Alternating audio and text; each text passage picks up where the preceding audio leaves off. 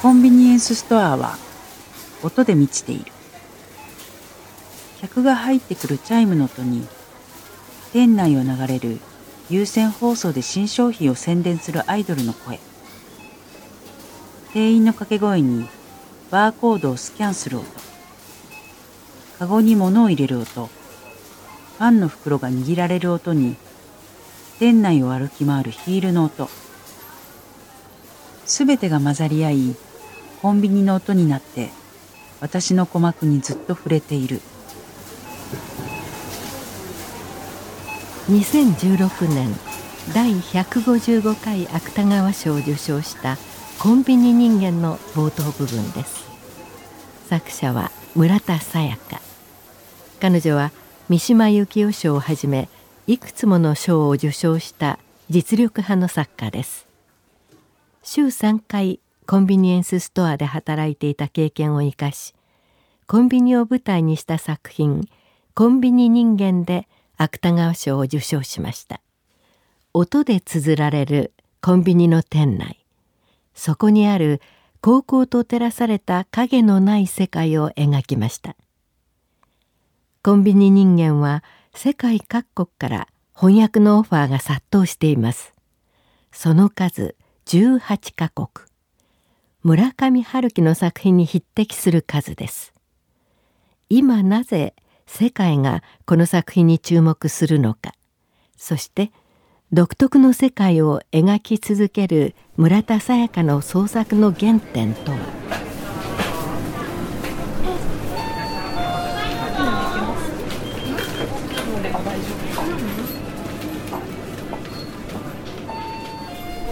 日本文学研究者で国文学研究資料館館長ロバート・キャンベル。彼が同時代を生きる作家と語り合うプログラム「人生に文学を」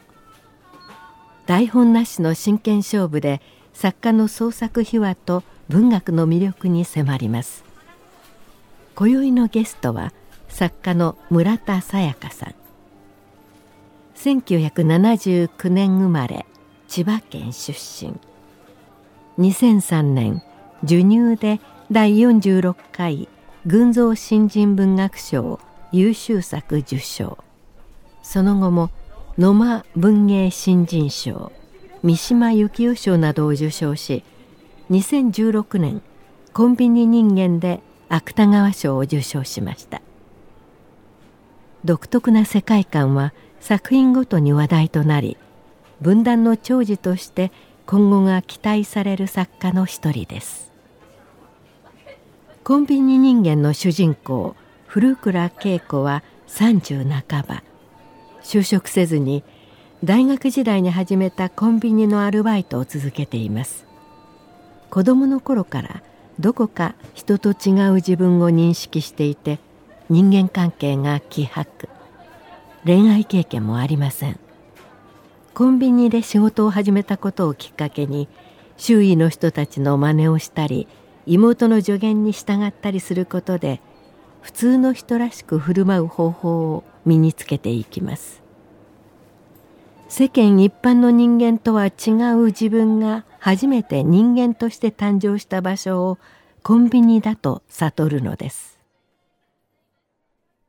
村田さん、はじめまして。はじめまして。よろしくお願いします。とても楽しみにしていました。私もです。おあの村田さん、私は今手元にたくさんの本があります。はい、その本が実は全部コンビニ人間。はい。あ、同じ本って言っても、あのいろんな言語に翻訳されようとしているわけですね。はい。英訳されたコンビニ人間、Convenience Store Woman ちょうどこう見本が届いてるんですけれども、はい、6月にアメリカで発売されるんですってね。はいそうなんです。すごく楽しみにしています。みんなそれぞれこう表紙の想定というか、はい、衣装が違うんですね。そうですね。今のところ世界で18カ国で翻訳が決まってるそうですけれどもそれ自体驚異的なことじゃないですか。そうですねあのびっくりしました。コンビニ自体があんまりない国でも翻訳されることになったのでそれは私にとってすごく意外なことでしたしでもとても嬉しかったです。やっぱりこう自分の作品に世界が注目するっていうのはやっぱ格別ですか？そうですね。特に英訳をいつかされたいなとぼんやりと夢見てはいたんですがあのまさかコンビニのお話が 英訳されることになるとは思っていなかったのでものすごくサプライズでしたがでもとても感慨深いです。特にあの、まあ、村田さんにとってこのテーマっていうものをすごく身近な、はい、まあ、実体験にあの、まあ、基づいて書いてる部分があるので、はい、これが国を越えて海を越えて全然違う言語で書かれたらどうなるのかって、はい、すごくやっぱりこうあの少しこう距離があってこう完全にフィクションとして書かれた作品とはちょっと違う。そうですね、うん、特に思い入れが強い作品テーマではあるのでコンビニエンスストアといういつか小説に書きたいと思ってた舞台をついにそれを舞台にして書いた作品だったのでうん、本当に小さな世界の作品だと思います。ドイツの記者さんがビオトープのようだとコンビニエンスストア本当にそういうなんか小さくて綺麗な清潔な世界のお話が世界に翻訳されてコンビニエンスストアがない人がコンビニというものを想像しながら読んでくださるそれがものすごく私にとっては刺激的なことです。うん。僕はまあアメリカであの育ったんでまあコンビニストアはおそらくアメリカが発祥だと思うんですけど、はい、一番こう発展系こう極めてるのが日本なんですよね。はい、で逆輸入されたりすることもあるんですけれども、はい、例えばドイツだとまあ大都会には24時間営業の店はたくさんあるけれどちょっと郊外、ちょっと地方に行くと全くないわけですね。だからそういうドイツ語の人たちが今おっしゃるように完結したコミュニストアっていうこう光る箱っていう表現をしてるんですね、はい、小説の中で。それを見て像を結ぶことができるのかなっていうふうに私もちょっとやっぱり不思議に思ったりしてるんですけれども、はい、引き合いがもうとにかく次々と芥川賞受賞が決まり、はい、えー、その前からもうすでにこれはすごいぞということで海外から横並びではなくてやっぱり一つ一つやっぱりそれぞれの言語それぞれの編集者、はい、出版社から声がかかったっていうのはちょっとなんかすすごいことだよなっていや、本当にとても嬉しいことです。だって想定がすっごく綺麗ですねみんな。そうなんです。日本語の想定っていうのは現代アートのような。そうですね。ちょっとシュールな、はい、シュールな感じなんですね、コンビニ人間っていう。文字があの踊ってますけれども、はい、ここにドイツ語版がありますね、はい、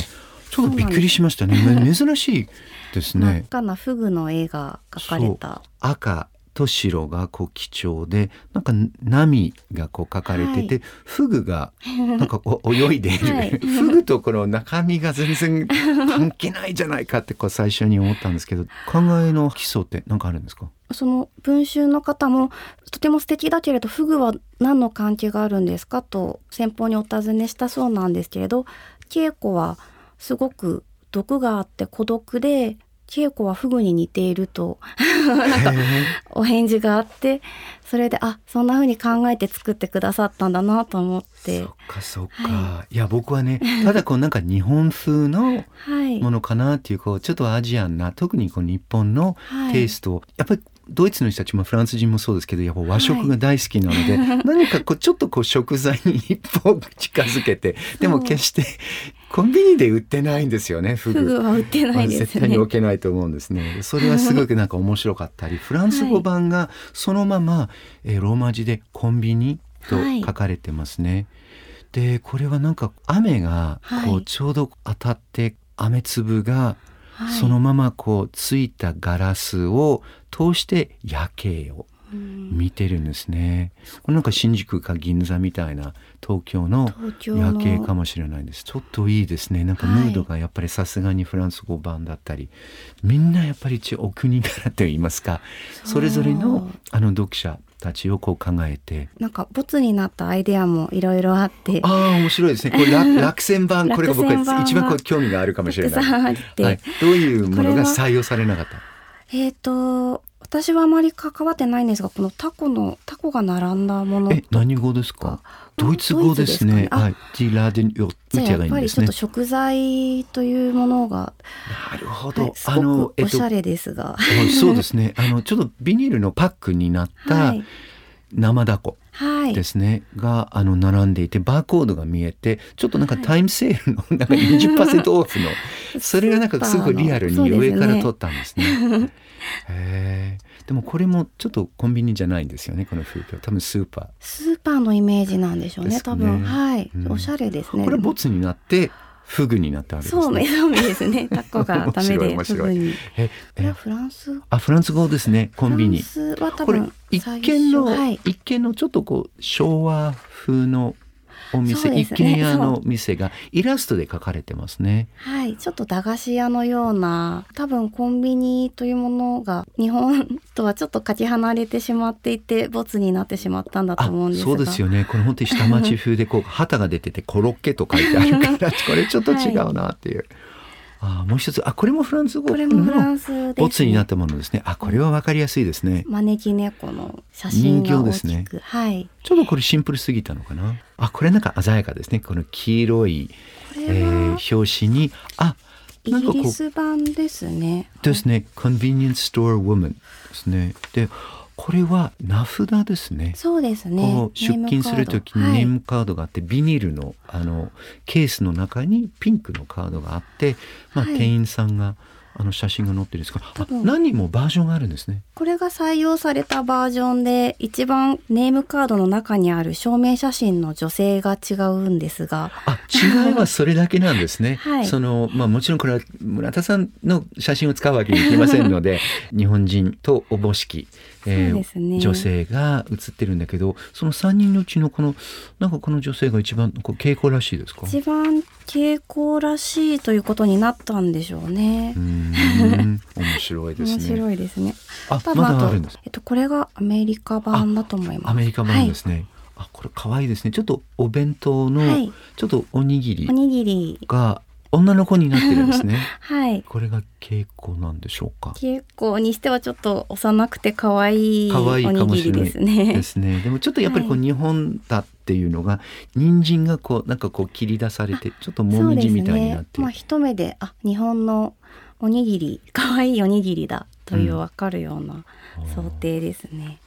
うん、面白いですね。たくさんありますね。そうこうするとそうですね。たくさん今まで出版されたものだけでもたくさんありますね。これからまたあの出るんですよね。まだはい。まだまだ何年もかかりながら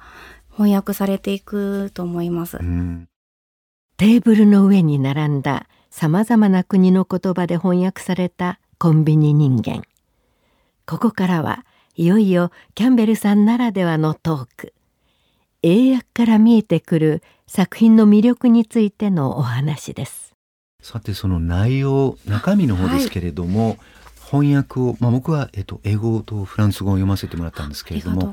す。ごくどちらもすごくいい翻訳だと思います。いい役者に恵まれてます。さすが。とても嬉しいです、はい、よかったと思いますね。で英語はですね特に僕は感じたことは翻訳って僕はあんまり読まないんです。実際にまあ原作が日本語で読めるので読んじゃうんだけれども、はい、時々こうすごく気に入った作品あるいは文体が気になる作品は、あえて翻訳を一度読んで、はい、そして原作に戻るんですね、はい、そうすることによって原作の文体であったり良さがちょっと違う角度から見えたりすることがあるんですね。共振するっていうか、はい、なんかこう戻ってきた時にちょっと違う風景が見えたり。これはすごくやっぱり、あの村田さんの今回のコンビニ人間の場合は同期してるんですね。そうですか。英語と日本語が、はい、だから逆に言うと日本語に戻ってあ日本語ってこうだとかあこの作品はやっぱり抜け落ちてしまったから良さはここにあるんだっていうことはあんまりなかったんです。正直に言って、はい、すごくこうスムーズに段差がないんですよ。とても嬉しいですね。うん、翻訳家のジニーさんとはちょっと連絡を取り合ったりメールでやり取りをしたり一番最後の段階で例えば縄文時代はどうしますか？とかなんかそんなことを。固有名詞とかどうしても、ね、そうですね。話し合って2人で会って新宿の喫茶店で会ってでもすごく細かいところまで見てくださって感動しましたなのですごくジニーさんのことは信頼してきっと素晴らしい翻訳で出してくださってるんだろうなと、うん、やっぱり作者とのいろんなこう語り合いをしながらこう調べていて考えて、はい、どういうトーンで英訳するかということをすごく考えてたと思うんですけどでもその痕跡が全然残ってなくて、スッとこう英語で一気にあ日本語もそうだけれども、読めちゃう。ですね。嬉しいです。最初のね冒頭の一文コンビニエンスストアは音で満ちている客が入ってくるチャームの音に店内を流れる有線放送で新商品を宣伝するアイドルの声ずっと声声でこう体言止めでこう最初に文章が続くんですけれども英語で A convenience store is a world of sound From the tinkle of the door chime to the voices of TV celebrities advertising new products over the in store cable network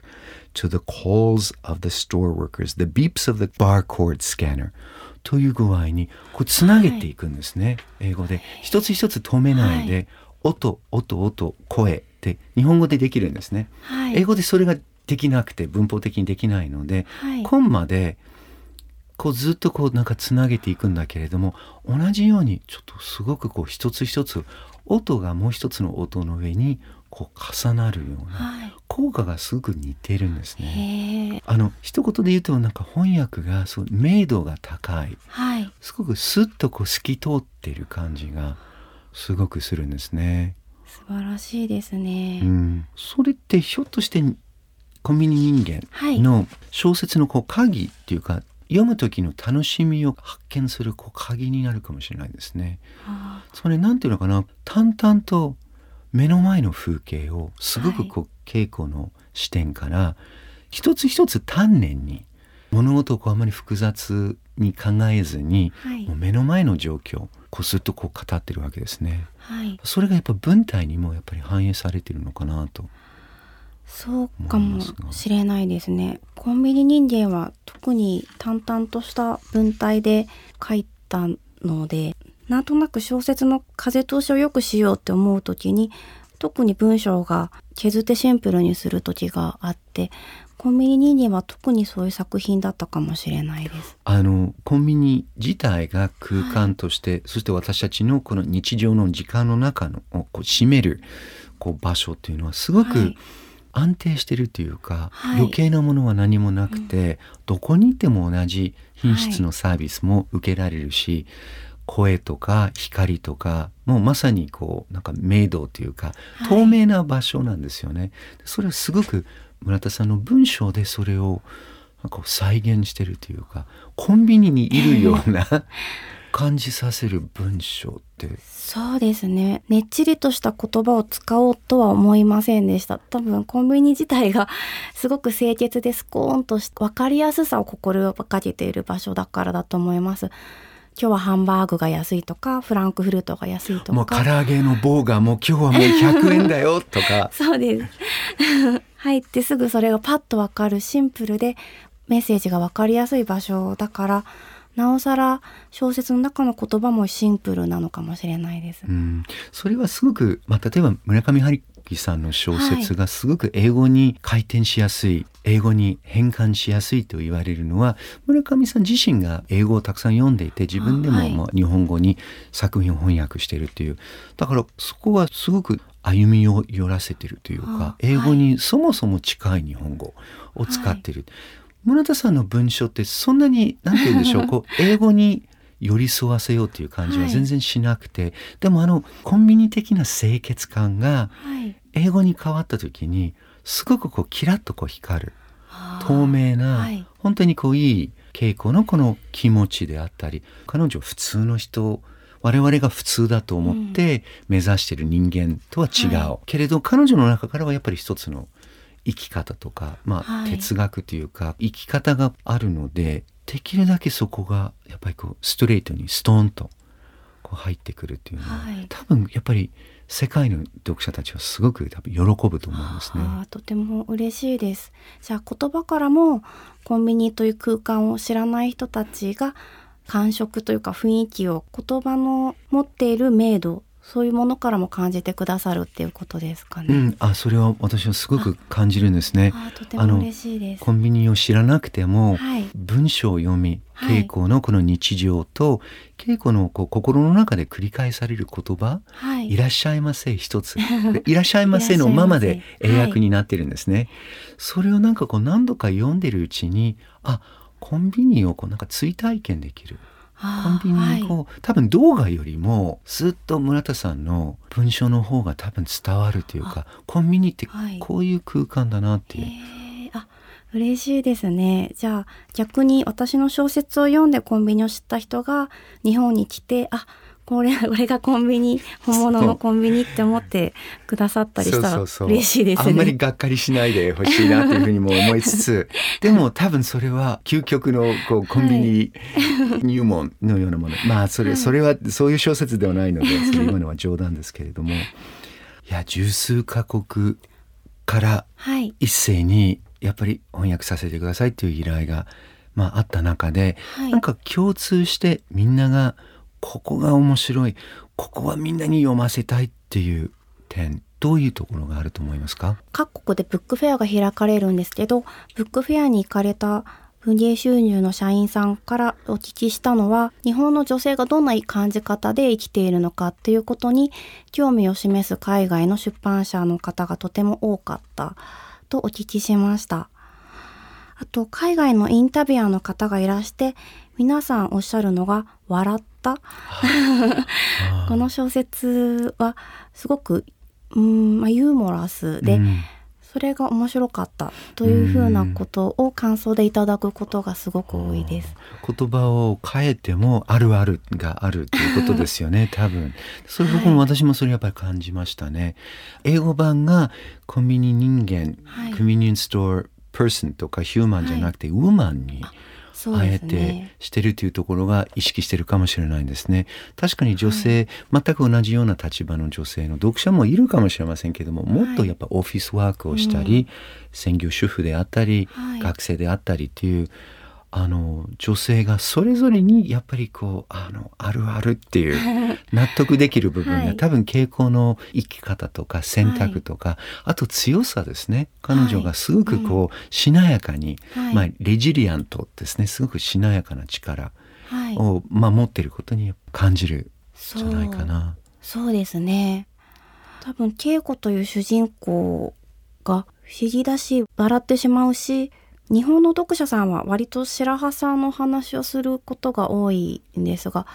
海外のインタビューの方やっぱ稽古がすごく不思議である面白いし彼女が例えばさっき話したようなファッションを真似するとかそういう面についてお話しされることが多いです。すごく、まあ、日本語でも英語でも近い印象を受けたんですけれども、はい、すごくやっぱりこう笑うのは稽古がなんかこうちょっと慌てたり、うんちょっと自分はすごくクールでコントロールをしているんだけれど、はい、時々例えば白羽っていう男の店員さんとちょっとこうあの関係を結ぶんですね。で、はい、まあ一緒に、まあ、同居してるんだけれども店員たちがこうみんな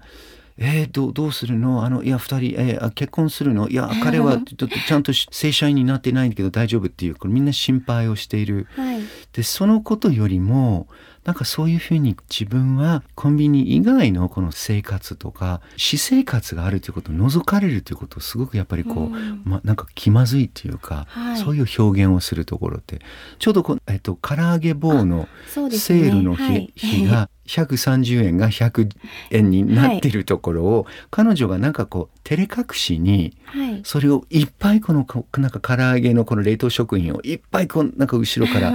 持ってきてじゃあこれを調理しましょうということは、みんながこう噂をしてるところで。あって、はい、それすごくやっぱりおかしい面白い、はい、稽古が困ってるっていう、はい、ちょっとこう照れ隠しをしたりあとこう白羽君のもうまっとうな彼女をこうなんか説得するちょっとこういじったりするところで彼女のこう返しが一つ一つそうです、ね、すごくこ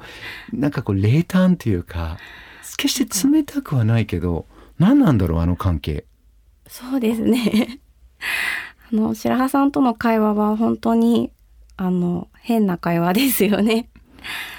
とみんながあとおっしゃるのが恵子が幼少期小鳥が公園で死んでいたってみんなはかわいそうだと言ったけれど恵子はお父さんは焼き鳥が好きだからみんなで食べようと言った。そこで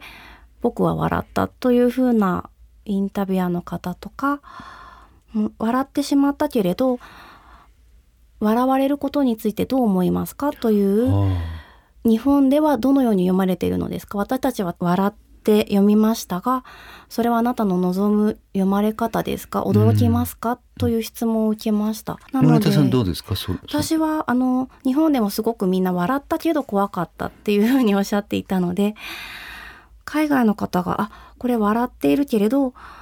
シリアスな話なのかな？というふうに思ったということが意外でした。でもそれもやっぱりこうそのまま通じてるかもしれないですね、はい、違いがもしあるとすれば日本語で読むと、はい、あの公園で他のお母さんたちがいる中で、はい、綺麗な小鳥が横たわっていて、みんなが子供たちが見て泣いてるんですね。で稽古だけが食べようよっていうふうに 言った時に周りのお母さんたちがもう凍りついたように 見るわけですね。だからそのなんていうかなこの凍りついた公園のママたちの、風景とか、はい、あ稽古ってこれからいじめられるんじゃないかなとか村八分にされなければいいかなとかっていうちょっとそういうのが日本語にちょっとついてくるんですよね。はい、英語で読むとあんまりそこまでなんかちょっとあの心配しない 割とこう気持ちよく笑えるっていうそうなんです、ね、ところがあるかもしれないですね。なるほど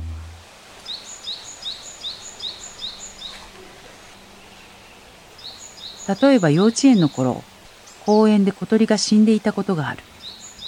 ぐにゃりと首を曲げて目を閉じている小鳥を囲んで、他の子供たちは泣いていた。どうしようか。一人の女の子が言うのと同時に、私は素早く小鳥を手のひらの上に乗せて、ベンチで雑談している母のところへ持って行った。どうしたの、稽古。ああ、小鳥さん。どこから飛んできたんだろう。かわいそうだね。お墓作ってあげようか。私の頭を撫でて優しく言った母に、私は、これ食べよう、と言った。えお父さん、焼き鳥好きだから。今日これを焼いて食べよう。よく聞こえなかったのだろうかと、はっきりとした発音で繰り返すと、母はぎょっとし、隣にいた他の子のお母さんも驚いたのか、目と鼻の穴と口が一斉にガバリと開いた。村田さん、このコンビニ人間っていう小説が丸ごと、はい、 Audible っていう配信サービスで聞くことができるんですって。はい、大久保佳代子さんがそれをずっとこう朗読してるんですけど、はい、お聞きになってどう思います？実際に朗読の現場に行って朗読を聞かせていただいたんですけど、すっごく大久保さんの声が素敵で 穏やかで淡々と読んでくださるので自分の文章がもちろん目で読むつもりで書いた文章が耳で聞くと全く違うそれこそ文体が違って感じられる少し言葉の手触りみたいなものが違って感じられるそれは私にとっては感動的な出来事でした。三人で並んで整列し、朝礼が始まる。連絡ノートを泉さんが開き、今日の目標と注意事項を伝えた。今日は新商品のマンゴーチョコレートパンがおすすめ商品です。えー、みんなで声かけしていきましょう。それと、クレンリネス強化月間です。えー、昼の時間は忙しいですが、それでも床、窓、ドア付近はこまめに掃除するようにしましょう。時間がないから誓いの言葉はいいや。それでは、接客用語を昭和します。いらっしゃいませ。いらっしゃいませ。かしこまりました。かしこまりました。ありがとうございます。ありがとうございます。接客用語を昭和し、身だしなみのチェックをして、いらっしゃいませと言いながら、一人ずつドアの外へ出ていく。二人に続いて、私も事務所のドアから飛び出した。いらっしゃいませ。おはようございます。この瞬間がとても好きだ。自分の中に朝という時間が運ばれてくる感じがする。外から人が入ってくるチャイム音が教会の鐘の音に聞こえる。ドアを開ければ光の箱が私を待っている。いつも回転し続ける揺るぎない正常な世界。私はこの光に満ちた箱の中の世界を信じている。僕はね、そのコンビニ人間を読んで一番こう印象的だったのが、はい、今もあの冒頭にもあったんですけど、はい、音ですね。音、はい、稽古にとってすごく音って大事な彼女がバランスを崩さずに毎日こう生きるために音ってすごく大切な要素なんですよね。そうですね。特にコンビニでまあ長く働いてると体がコンビニ用になってくるっていう感覚は結構だけでなく私自身にもある感覚なんですがそれがすごく五感が発達してくるコンビニ用に発達する感じがして稽古はそういう人にしたいと思っていて特に音お客様の足音とかペットボトルを取る音とかフランクフルトが出来上がった音とかそういうのがパッと反応する体にいつの間にかなっているそれはコンビニだけではなくていろんなどんな仕事でもそうだと思うんですけどその仕事に向けて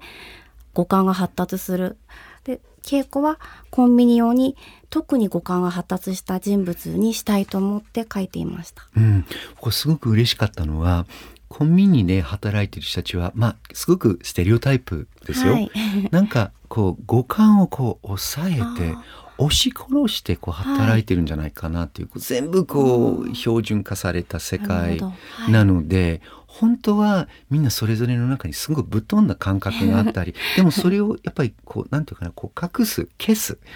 ものかなと思ってたらば、稽古がキーチェーンの音がすると、はい視界に入ってないけど次のお客さんは電子マネーを使う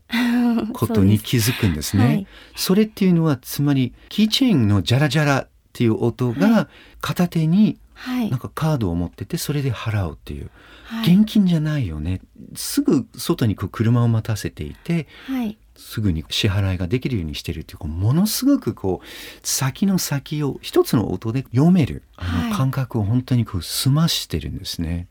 それ僕すごくやっぱり嬉しかったんですよ。そうですね。でも店員は割とみんなそうだと思います。へ例えばそのペットボトルを取りますよね。はい、で後ろからガラガラガラガランとこうなんかこう落ちてくるんですね。はい、その音によって何がどういうものなのかとかって言ってわかるんですか？どういうものかまではわからないんですがでも冷えたものをやっぱり皆さん飲みたいので最後にペットボトルを手に取られる方が割と多いのでカラカラっと音がするとああのお客様もうレジかなというふうにはパッと反射的に反応します。でレジのこの接客をする体制になるっていう、はい、だからそれはすごくやっぱりここが聴覚も、まあ、今の音の話だけれども、はい、やっぱりいろんな視覚もそうだし嗅覚のような、はい、第六感のようなものをこう働かせないといけないという。そういう意味で稽古ってすごくそれは100%コミュニ人間になってるということを、ある意味プライドというか、うん、全然と疑わないというかむしろ周りから変な目で見られるといやその変なのはあなたたちでしょ だって私はコミュニティできてるんだから当たり前じゃないかって何度か言うんですね。はい、それってやっぱり生き方としていいですね。そうですね私は稽古のように生きられたら幸せではないかと旗から見たら稽古はすごく変かもしれないけれど稽古ほど迷いなく生きてる人を描いたことはなかったので 私の小説の主人公今まで迷ったり苦しんだりしてる主人公ばかりでしたが稽古には全く迷いがないしとにかくコンビニを愛している目的がはっきりしていて生きている上で葛藤があんまりない。そういう凛とした主人公が書けてすごく嬉しかったです。うん、普通のいわゆる世間から見ると、はい。30代の半ば頃で見込ん。で、うんはい、で一度も、まあ、定職といいますか、はい、この普通に正社員になったことはない、うん、でまあなんていうかなこうパートナーをこうやっぱり自分から求めたことはなくてでも自分のセクシュアリティとか性愛に関して、はい、特に自分はちょっと違うなとかっていうふうに思ったことはなくて、ただまあそういう巡り合わせが今までなかったっていうことは淡々としてるんですよね、はい、安心して生きている人間ですよね、はい、そうですね。それがすごく私にとっては書くのは難しかったんですが。どういうところが難しいんですか、えっと、不安とか葛藤を抱えてる主人公ってすごく書きやすいんですが言葉がそこに向けて言葉が溢れてくるのででも恵子は全く淡々としていてなので周りの反応とか周りの人の例えばちょっとした目の動きとか言葉のリアクションとか表情とかそういうものを描くことで恵子が実は異物であるっていうことを描かなくてはいけなかった。恵子自身がそこにすごく無頓着なので読者の目から見て稽古を見て例えば切なく感じたり稽古が変な目で見られることを痛ましく思ったとしても稽古自身は全くそれを気にしていないので それを描き出すのがすごく難しかったです。あわかる気がしますね反射板のように、周りのあの人はちょっと変だねっていうのは、全て稽古の言葉であったり、はい、胸の中のこの思いから表現されているわけですね、はい、だからある意味、まあ、無頓着と今おっしゃったけれど、はい、すぐ鋭いというか自己分析というか、うん、自分はどういうふうに見られてるかということをすごく言葉にできる人。だけど、ね、引け目を感じない、はい、これでいいんだっていう、はい、なんか楽でしょうね。そうですね。その全く引け目を感じたりコンプレックスを抱えたりしていないっていうのが私にとってはヒーローのような主人公だなと思いまし僕はねそれ今ちょっとセオリーの本当にここまで来て あの抑えたんだけどもう広いんですよね本当に。あとまあそう考えるとね、はい、コンビニって何なのかっていうまあ光る箱、はい、英語でもあの box full of light っていう表現がされてるんですけど、はい、なんか教会のような感じがすごくするんですね。ピュアで人々を上げていくっていうか、はい、ふわっとこうさせるっていう人をこうなんかこう救済するはい、ものとしてあるっていう特に稽古のね、はい、あの生活を見てると彼女が、えーと、バックヤードで毎日来てこう制服に着替えたり、はい、同僚たち菅原さんとか泉さんとか とか他の女性たちと一緒に話をしたりするんだけど、パンとこう店内にお客さんがいるところで「いらっしゃいませ」っていう声をすると、はい、自分はもう生まれ変わったと っていうような言い方をしてるんですね。はい、だからなんか宗教的というか、はい、すごくこうなんかこう教会のような あのヨーロッパのねこう光に満ちたゴシック調のね、天井がすごく高いこう 光に満ちたようなところが彼女にとってやっぱりコンビニっていうふうにそれはもう本当にすごく面白い指摘ですしでも私自身も稽古がにとってのコンビニがそうであるってことをすごく描きたかったんだと思います。もうコンビニは宗教だみたいなことをも多分中で文章で書いたと思うんですがまずコンビニに入って着替えて誓いの言葉を言う毎日コンビニに誓ってコンビニに対して祈るように暮らしている彼女にとってはコンビニが与えてくれたマニュアルっていうものが本当に尊いものでその通りにすることで自分は人間になれる正しい人間になれるための聖書のようなものでそれを忠実に守っているものすごく敬虔なコンビニ信者。そういう部分が描きたかったんだと思います。うん。いやそれ伝わると思うし日本語でももちろん伝わるけれども英語やドイツ語にすることによってさらに多分それはい。ろんなこのそれぞれの文化の中でこう連想させる、はい、自分だけの実は村上春樹さんの韓国語やポーランド語いろんな言語に翻訳されている、その国の人たちと話をすると自分たちだけの春樹って言うんですよね、はい、だからそこはやっぱり組み直されたりそれぞれのこの文化の状況とか言葉の中でスッとこう刺さるツボみたいなものにこうやっぱりこう触れてると思うんですね、はい、そういうコンビニがきっちり緻密にこう書き込まれてなくて淡々と書かれていて、はい、でこの光に満ちたそして音に満ちた、うん、崇高なその場所としてあるものが、まあ、キリスト教の世界ですとか、まあ、ゆくゆく中近東ですね。他の宗教、はい、他のこの文化の中で読み替えられるとそこからどういう発想がどういう読み方ができるかとすごく楽しみ、ね、それは本当に楽しみですね。なんか稽古ほどではないですが私にとってもコンビニで初めて大学生の時アルバイトした時にあの場所に私は行っていい場所なんだっていうことをまず思いました。自分はそこにいつでも行っていいし、そこに行けば受け入れてくれる仲間がいて、24時間光っていて、24時間私を受け入れてくれる光る美しい清潔な場所。私は多分不吉祥で自分はすごくアルバイトとか上手にできないんじゃないかと思いながら打ちきすぎるので多分アルバイトは無理ではないかとみんなに言われながらした初めてしたアルバイトがコンビニエンスストアだったのでそこが受け入れてくれる場所光る綺麗な場所として自分の中に映像としても印象としても残ってるんだと思います。うんそれを私以上に究極に進行している存在として稽古を描きたかったんだと思います。何バカなことをやってるんだ、お前は。道路まで私を引きずって怒鳴った白羽さんに私は言った。コンビニの声が聞こえるんです。気がついたんです。私は人間である以上にコンビニ店員なんです。人間として歪でも、たとえ食べていけなくてのたれ死んでも、そのことから逃れられないんです。私の細胞全部がコンビニのために存在しているんです。作家村田沙耶香さんは芥川賞受賞後初めてとなる作品を先頃発表されました。新潮5月号に掲載された「地球星人」ここでも村田さん独自の世界観が炸裂しています。日本文学研究者ロバート・キャンベルさんが新作を生み出した経緯と村田さんにとっての文学の存在について迫ります。村田さん、はい、あの新作文芸誌にもう一期書き下ろしで380枚そうなんです、先日、はい、あの発表された新しい小説「はい、地球星人」とい。うのがあります、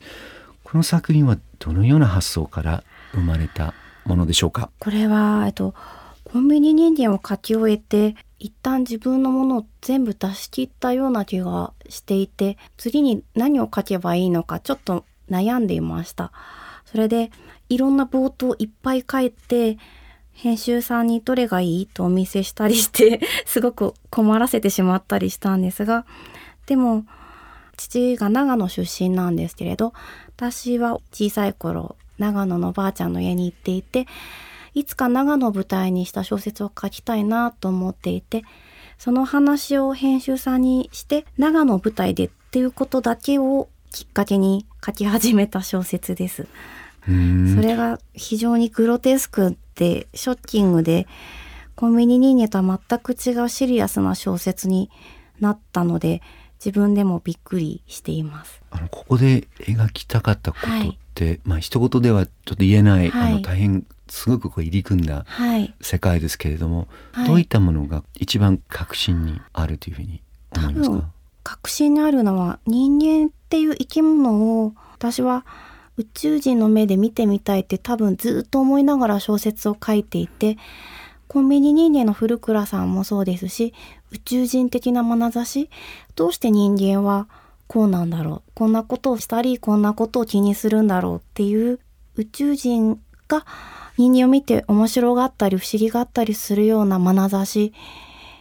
を持ちたいと多分ずっと思ってたんだと思います。なので宇宙人はでは多分ないけれど宇宙人側に回ろうとしている人たちから見た人間の世界を描いてみたかったんだと思います。うん先ほど冒頭いろいろこう書いて編集者に見せたって話ですけども、はい、そういうふうにこの発想法というか作品をどうやってこう書き起こすかっていうのは、はい、みんな作家さんそれぞれのやり方があるんだけれども、ああいうふうにやっぱり冒頭をこうまず書いてみてっていう。いえ私はあまりそういうことはしたことがないんですが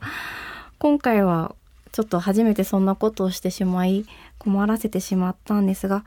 いつもはえっと、登場人物の似顔絵から描きます。似顔絵っていうのは誰かに似せるわけでしょ、はい、頭の中に浮かんだ登場人物のやっぱ顔とか目がこんな風な感じの目だとか キリッとしてるとかあと髪型もスキッとしてるとかボサボサだとか着ている洋服の感じとか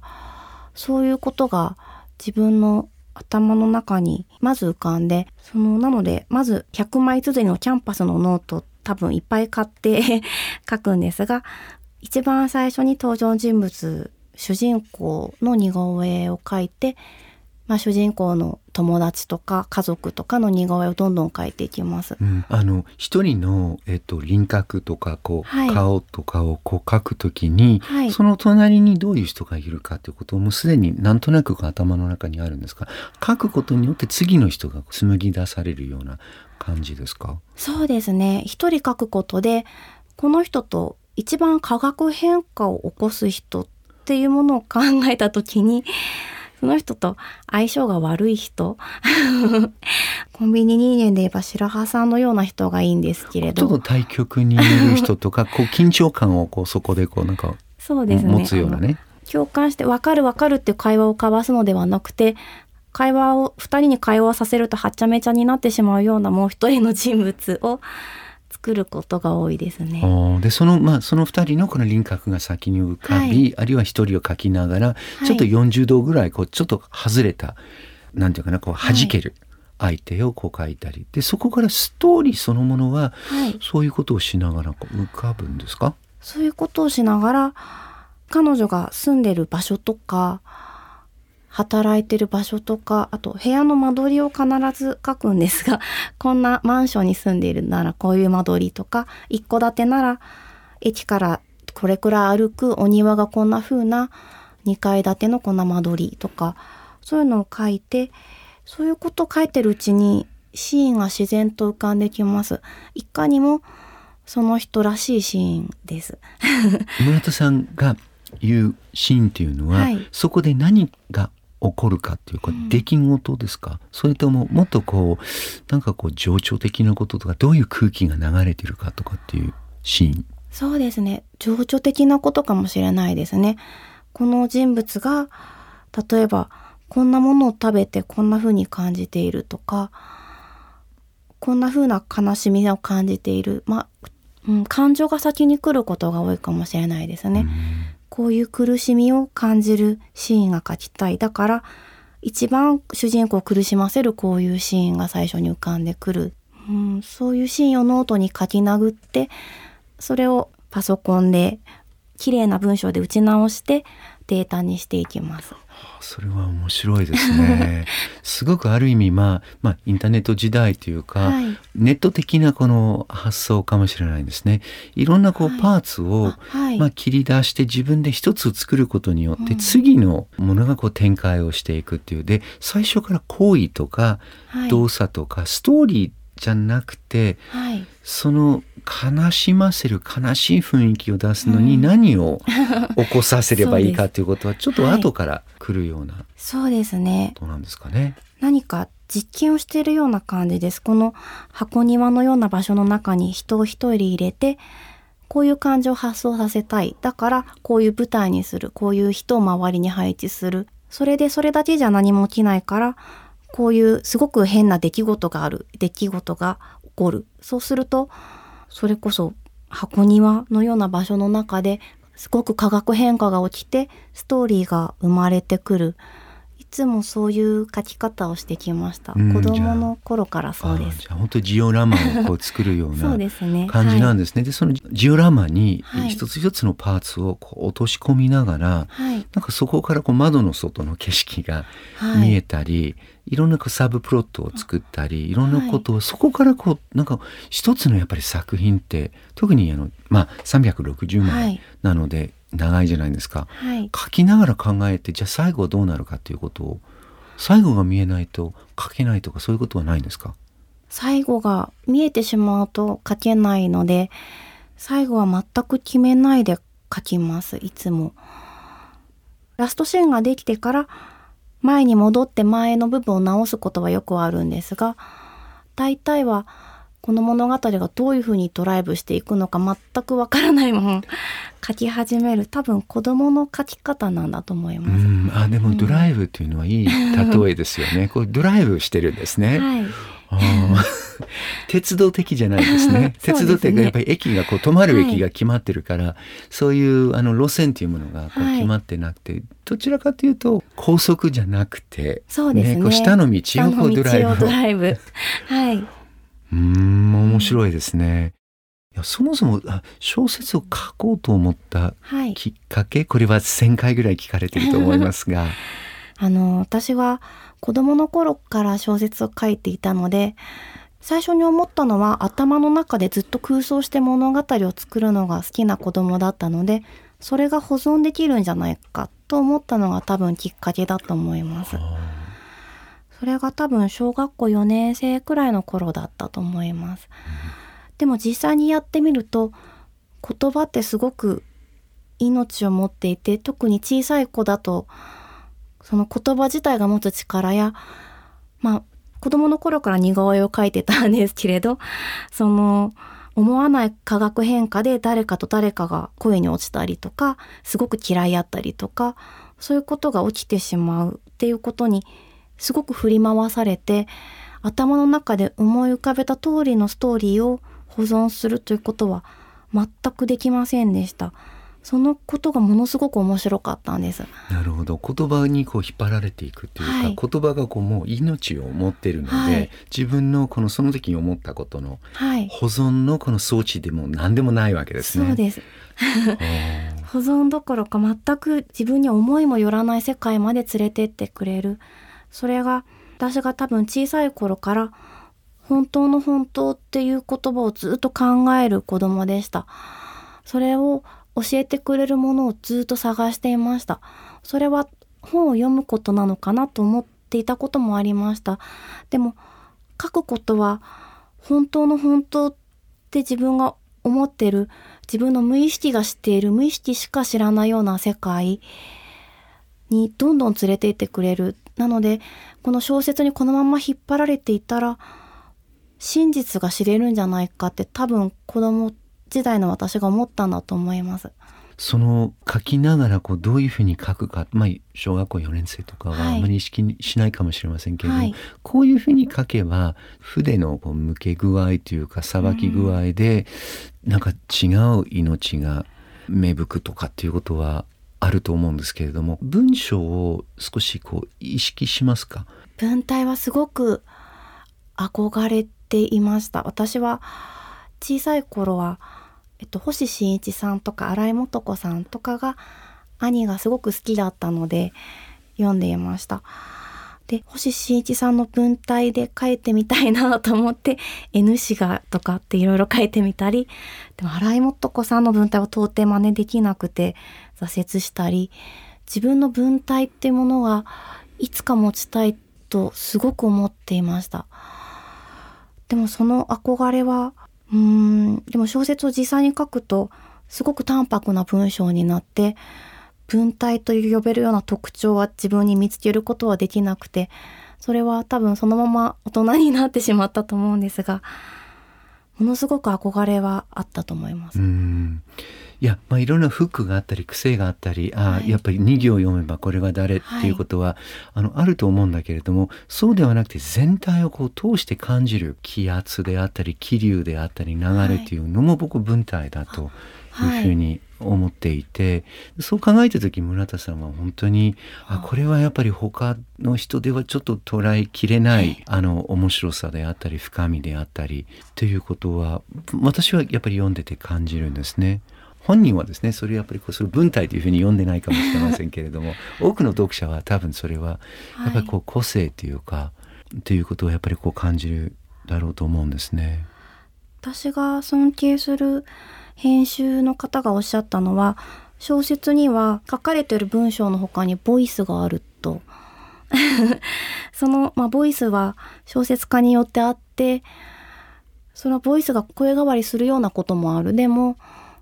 書かれてる文章とは別に聞かれるボイスがとにかくあるっていう話をしてそれがすごく忘れられなくて自分はそのボイスみたいなものにすごく引っ張られてある意味では憧れてそのことばかり考えながらそればっかり追い求めながらずっと子供の頃から書いているのかなという気がします。あ声はね。今日はなんかいくつかすごく素敵な言葉をいただきまして一つはドライブですね。もう一つはやっぱり声、はい、小説はひょっとして文体がアプリみたいなものだとすると、声が何でしょう？OS のようなもので、はい、もう一つ上をこう全体を走らせている。ちょっと目には見えないけど、はいまあ、オペレーションをしているっていうもの。それにやっぱり、まあ、村田さんはすごく感じて。引き寄せられているんだと思います。ね、はい、あそれはとってもやっぱりこう文学を考える楽しみたい味わいたい僕らにとってはすごくこうヒントになると思いますね。まあ、そもそも文学ってちょっとベタな質問だけど、はい、必要だと思いますか？私にとってはとっても必要なものでした。もうそれこそ本当に本当例えばお母さんが私にはご飯をくれる。でも隣の女の子にはご飯をあげない。私にはおやつと買ってくれたりおもちゃを買ってくれたりする。それが私の小さい頃は不思議でした。でもそれは自分に都合がいいからそれは何でお母さん私にはお菓子買ってくれるのと聞いたことはなかったんですがお菓子はやっぱ食べたいなと思っていたから。でもそのことが不思議でした。なんで家族だとご飯をくれるんだろうっていうことが私には面白かったしでもひょっとしたら私の両親はすごく優しい人だから世界に騙されてお金をこんなに私に使ってしまってるんじゃないかっていうふうにもちょっと思っていました。親を心配していました。あのうちは子供を叱る時にうちは貧乏なんだからという叱り方をしていたのですごく家を貧乏だと思っていてなので貧乏な両親がとにかく子供を産んだらこうやって育てなきゃいけないっていう世界の断りに従ってすごく私のためにお金を使ってしまっているっていうことが本当にいいんだろうかと心配でした。でも例えば本当の家族愛とか本当の本当っていうことを教えてくれる人はあまりいませんでした。大人に多分聞いても愛してるからだよとか、そういう言葉で多分終わってしまった疑問だと思います。でもそういう私の得体の知れない疑問とか、恐怖とか不安とか、でもそういうものがもっとグロテスクな、もっと究極な形で小説にの中で何度も出会うことができました。私は自分が女性だということも自分苦しかった時代がすごく長かったです。思春期すごく辛かったし、自分が女の子だということが男の子になりたかったわけではないんですけれども、自分が商品だということがすごく辛かった。そういう時に文学っていうものと出会って、自分よりも激しい悲鳴とか、その悲鳴の先にある希望とか、そういうものと出会うことができて、そのおかげで生きてこれたと思っています。なので、文学は、がなくなったら、うん、心が壊れてしまう人とか、あと、私のように得体の知らないものを抱えたまま行き場がなくなってしまう人がたくさん生まれてしまうと思います。なので文学は私にとってそれこそ教会のような場所でした。そこではお祈りができて、本当のことが全部言えて、うん、大人の世界ではなかったことになるようなグロテスクな疑問も全部言える場所が私にとっての小説文学でした。なので、うん、文学っていう私にとっての教会がなくなってしまうことを想像すると恐ろしいです。ありがとうございます。東京 FM サンデースペシャル村田沙耶香ロバート・キャンベル。人生に文学を。出演村田沙耶香ロバート・キャンベル。朗読オーディブルコンビニ人間より大久保佳代子。語りは山根元代でした。